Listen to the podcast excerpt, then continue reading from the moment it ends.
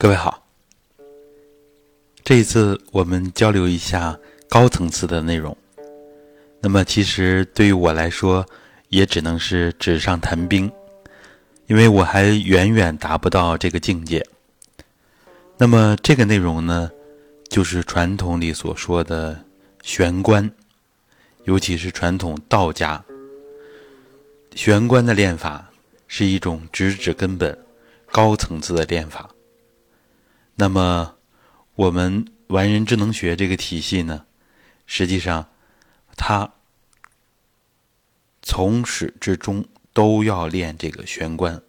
可以这样来讲，我们初级阶段、中级阶段都要练它。玄关是个什么概念呢？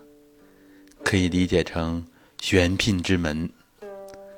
我们呢，看看传统的著作里边，他讲。玄关就是虚玄一窍啊，或者是虚玄一穴。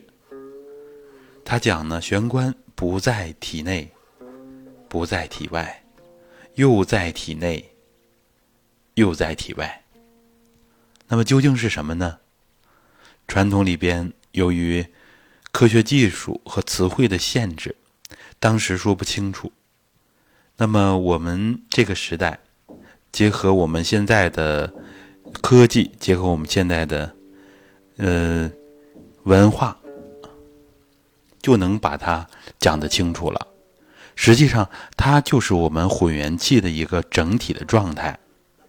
混元气，比如说以命门玄关为例，命门内窍，混元气集中在这里边，尤其是我们的躯体混元气，以它为中心点。但是呢，它是遍布周身，而且弥散到身体以外的。其实这样就解释清了传统里难以用语言来描述、只可意会的这个境界。实际上，它就是混元气的整体状态，遍布体内，遍布体外。如果说它光在体内不对，体外还有；光在体外呢也不对，体内还有。用现代的词汇来讲，它就是我们气的兼容状态，第三层物质兼容在第二层和第一层实体物质当中。所以，这样就把传统的玄关讲得清楚了。所以呢，我们这个体系实际上，呃，不炼丹不接丹，主要练玄关。玄关呢有不同的位置。那么它的本质就是我们精气神的不同层次气的一个整体的状态。当然，我们要练神入气中，气包神外等等这些高层次的内容。那么实际上，我们的功法充分考虑到了打开玄关，包括我们最开始学的开合拉气，学的捧气观顶法啊，点按的这些位置。好多都是玄关所在。传统的玄关呢，有不同的位置，有的靠上啊，上丹田，比如说印堂这个玄关，啊，还有在中部啊，中田混元窍，这也是玄关。下田我们取的命门内窍混元神室，也是玄关。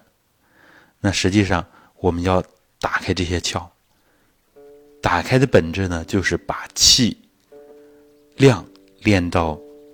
一个程度，足到一定的程度才行，光有量还不行，还有气的指度，啊，气的精细精纯的程度达到一定的量级，那么它就会有一种整体的状态，内外无别的空空荡荡的状态。这些呢，我们大家去听老师的讲课，因为我讲这个呢，就是不带境界来讲的。我们圈子里边呢，有个别的老师啊，也达到了。打开命门内窍的这个状态，也可以跟他们进行学习。好，关于玄关，我们就初步的啊比较局限的这么分享一下。更多的内容还需要我们大家自学啊，可以听听我们道统文化的专辑，听听老师的原版讲课。老师是带着实修印证的境界来讲的，所以呢，跟我的课。完全不是一个层次。好，我们这次分享就到这儿，谢谢大家。